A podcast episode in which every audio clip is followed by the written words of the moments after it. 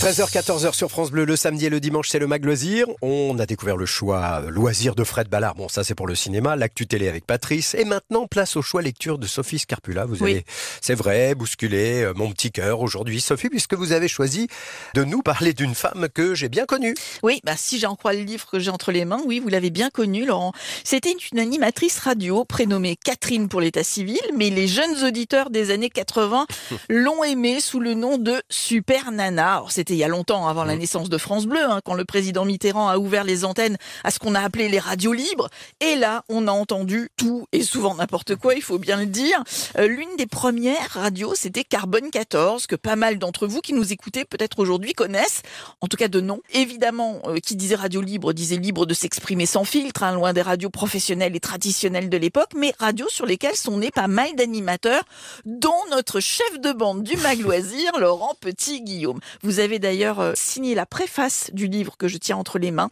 C'était juste une super nana signée Michael Barbe et publiée chez Book Édition. Et Alors, je vous ai pas obligé. Hein. non, non, non, vous ne saviez absolument pas Non. que j'étais en train de le lire et qu'on allait en parler. Avant de parler de Super Nana, je vous propose d'écouter quelques secondes de sa très jolie voix d'ailleurs, hein. évidemment dont les propos étaient cash. Elle évoque dans cet extrait l'émission Droit de réponse qui commençait à l'époque, nouvelle émission télévisée euh, présentée par Michel Pollack sur un ton qui se voulait libre et sans filtre. Toutes les opinions leur place et voilà donc ce qu'en disait Super Nana sur l'antenne après avoir vu l'une des toutes premières émissions dont Coluche, humoriste montant à l'époque, avait été invité. Samedi soir, j'ai eu la fin de droit de réponse avec euh, Coluche. Le pour ou contre Coluche. Alors, euh, moi, je tenais à vous dire un petit peu ce que j'en pensais quand même, si vous l'avez vu, parce que tout le monde en parle. euh, dans un sens, c'est bien réussi pour Coluche. Moi, j'ai pas de pour ou contre, j'en ai rien à foutre. Il y a des trucs de Coluche que j'aime bien, d'autres que j'aime pas. J'en ai rien à cirer de Coluche. C'est pas là mon problème. Simplement, c'est nouveau à la télé maintenant. On sait plus quoi faire pour s'amuser. Voilà. Alors on fait des mises à mort et allons-y. Et on invite, on a vu un- un- on invite quelqu'un.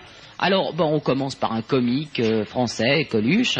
Alors allons-y, les mises à mort. On met un taureau au milieu de l'arène et puis tout le monde danse des pics dessus et tout, et tout le monde se régale à la télé.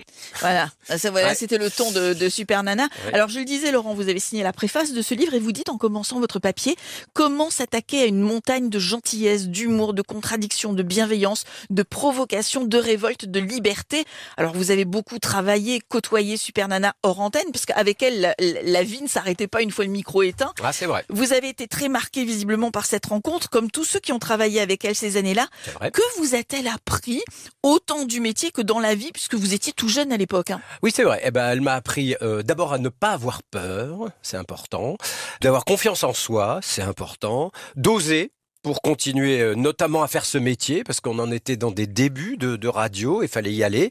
Et puis euh, peut-être aussi savoir créer ce que j'appellerais un instant de radio parce qu'elle elle avait pas appris hein, comme nous tous évidemment, Ouais. mais elle savait faire de la radio, c'est-à-dire tenir l'antenne sans rien préparer et Ouais. capter l'attention, euh, si bien qu'on ne pouvait pas s'arrêter d'écouter euh, ce qu'elle faisait, même euh, si c'était du grand n'importe quoi. Alors justement, est-ce que ce ton libre vous Ah oui. allait ou est-ce que parfois vous aviez tendance à la freiner un peu en lui disant là tu, là tu vas trop loin? Ah bah à un moment donné, j'avais été engagé pour la freiner parce que le directeur de la radio qui nous embauchait avait dit Laurent, tu vas aller faire l'émission avec elle parce qu'elle va tellement loin que toi tu seras un petit peu le pendant. oh non, faut pas dire ça. Oh non, oh bah là vous exagérez.